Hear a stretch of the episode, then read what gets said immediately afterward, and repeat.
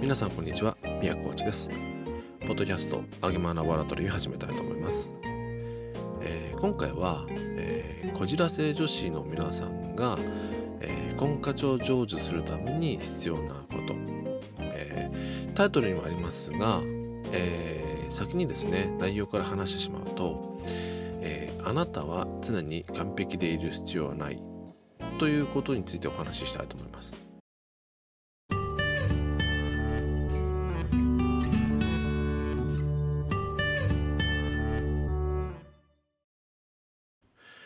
えー、まあこじらせ女子の方で婚活を進めるっている方もいらっしゃるんですけども、えー、その中にですね、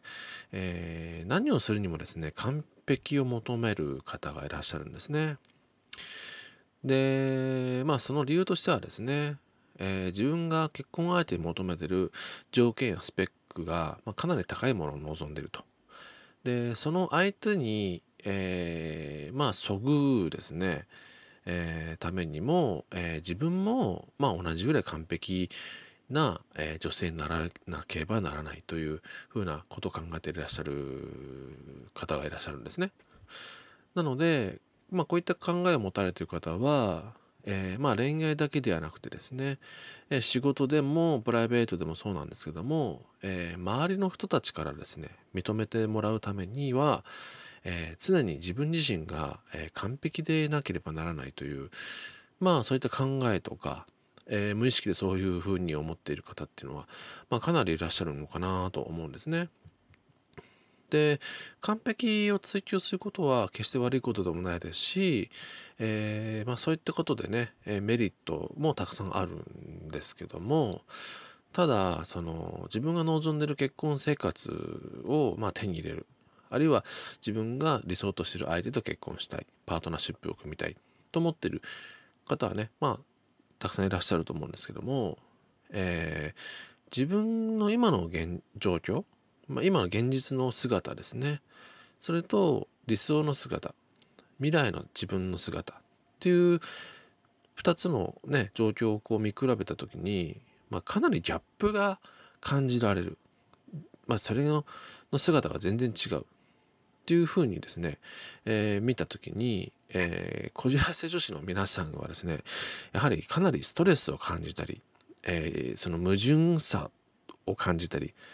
まあ中にはですね、えー、そこかそこからこうイライラ感とか、まあ、怒りを感じたり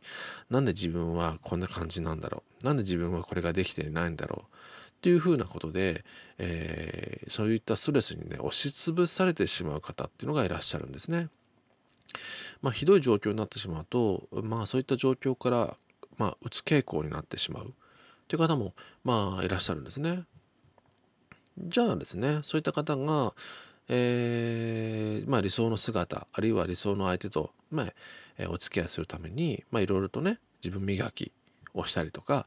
まあ、そういったふうに自分を成長させたりとかっていうことをやったらいいじゃないかと思うんですがまあこじらせ女子と言われる子たちがまあそれをしないことが多いんですね。でなんでかというとまあそういうふうなことをして、えー、ミスとかですね失敗をしたら恥ずかしいとか、まあ、そういったことにねそういう自分理想の自分になれなかったらもう怖くて仕方がないとかっていうふうな考えを持ってたりもするので、えー、まあそういった考えでいるとですねまあ周りを見渡す広い視野というのが持てなくなるんですね。で広い視野が持てなくなるとどうなるかと言いますと自分がですねまあ望んでいる姿望んでいる状況になれるチャンスが舞い込んできた時にそのチャンスをですね、えー、まあ、ゲットしたりとか、まあ、具体的に言うと自分がね理想としている異性と出会ったりとかそういった方とですね、えー、関係を持つチャンスが来た時に、えー、自分がまだそういう状況じゃないっていう時にですねやはりギャップを感じて、えー、尻込みしてですねそういうふうな状況から逃げ出したくなったりとか、まあ、そういう環境から退いてしまったりっていうことがあるんですね。まあ、こういったことはあのこじらせ女子の皆さん以外にも、まあ、一般の方もあると思うんですね。まあそうなんですけども、えー、まあ、人間ですね生きていればまあ誰しもですね、えー、失敗するのは怖いですしね、挑戦しよう成長したいと思ってても、まあ、うまくいかないとか痛みを感じることについてはやっぱり恐怖心が出てくるのは当然なんですね。うん、ただですね、えー、何かを自分が今の状況を変えようとか今の状況をこうもっと良い状況にしたいとかまあ今の状況と今の自分っていうのをですね変えたいなと思った時には、まあ、ある程度の、まあ、痛みとか痛みって言っても肉体的精神的いろいろあると思うんですけどもやっぱりまあスポーツとか勉強に例えるとそうですけどもね、自分が今よりももうちょっといい結果を出したいという時にはもちろん練習も必要ですし、ね、勉強も必要ですし、えー、そういった磨くっていうことも必要なのでそういうことをすると、まあ、失敗したりとかうまくいかないことがあってまあ当然なんですよね。まあ、当然なんですけどもそういった経験をまあできたら避けたいと思うのは、まあ、人間の常だと思うんですがただそれをですねあの本当に避けてばかり入れてしまうとやっぱり成長する上ではなかなか難しい。ねやはり成功するためにはね失敗は成功のもととかねエジソンでもね、えー、結果を出すにはもう何千回何万回も失敗をしたこともあるとかまあねまあそういったことはまあ皆さんご存知だと思うんですけどもやっぱりこう失敗したり恥を書くっていうのを前提にして、まあ、婚活をしていくっていうふうに考えていかないとなかなかね、まあ、自分が理想にしてる相手とか特に自分と同じレベルの人とお付き合いしたり結婚するっていう時のはまあ問題ないと思うんですけども自分よりもちょっとこうスペックが上だったりとか、えー、自分よりもまあ成長成長と言ってたら変ですけどもまあ、精神的なレベルも高い人とお付き合いするとなるとやはりね、うん、自分も変えていかなければならないということもあるんですよね。ただここで一つ大事なことはまあ背伸びしてですねそういった方とお付き合いしてもですねまあ気が張っていたりとかね普段そういう自分が演じてない自分を演じてしまったりとかね本当の自分の姿とか本音っていうのはなかなか言えない状況でそういう方たちとお付き合いする関わるっていう状況も出てくるのでもちろんストレスとかですね精神的な、えー、痛みとか、うんまあ、苦痛っていうのはもちろん出てくるんですね。それによって、えー、やはりお互いの関係がうまくいかなくなるっていうことが出てきたり、えー、特にこじらせ女子の子たちの場合は何て言うとえー、相手に合わせてしまうっていう傾向がやはり強いので、えー、本当の自分が出せないことでストレスが溜まっていつしかこの爆発してしまってね相手に対してね心にもないことを言ってしまったり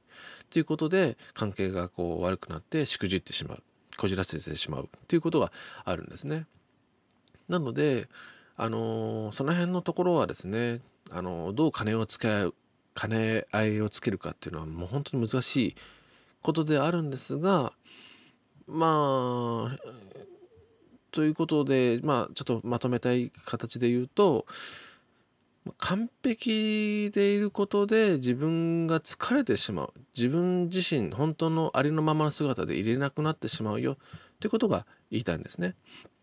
うん、ですのでもしも自分がねあの本当にスペックが高い方理想の相手と本当お付き合いしたいな関わりたいなと思うのであれば最初はそういった方に合わせて自分が合わせていって、えー、そういった方の色に染まるっていうのはいいと思うんですがずっとその状況でいると思うと結婚生活なんていうのはもちろん耐えられないと思いますしそれがね何年何十年も続くとなるともう、えー、耐えられなくなるのはまあ見えてますよね。ですのでそういった方ともしお付き合いする機会があったならばえー、自分本当の自分の姿ありのままの自分の姿っていうのをちょっとずつちょっとずつ小出しにしていくっていうことをお勧めします。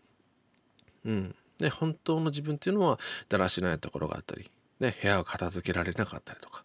ね、えー、また精神的にもマイナス思考になってしまうっていう部分があると思うんですけども、それを一気に出してしまうと相手もやっぱり引いてしまうので、ね、ちょっとずつ、ね、まあ女性で言えばねどうしても、まあ、精神的に不安定な時期って月に1回ねあると思うんですけども、まあ、そういった時には、まあ、私そういう風な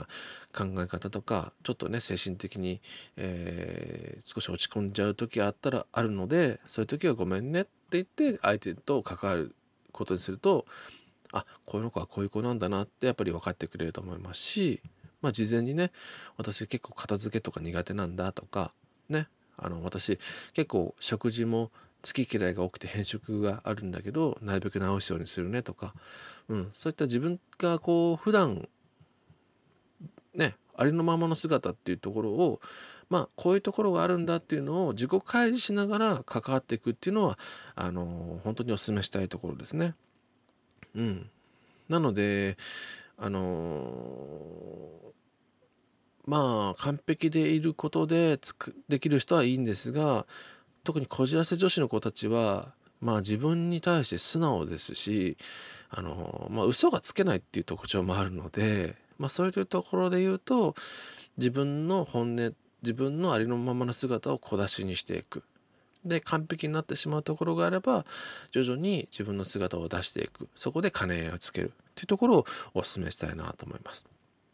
ぜひね、えー、今年2020年にね、えー、素敵な相手に出会って、えー、で結婚につながるような、え、関係に、え、していただけたらと思います。はい。本日はここまでにしたいと思います。えー、このですね、えー、ポッドキャスト、あるいは動画がですね、良かったなと思う方は、ぜひ高評価の方をお願いいたします。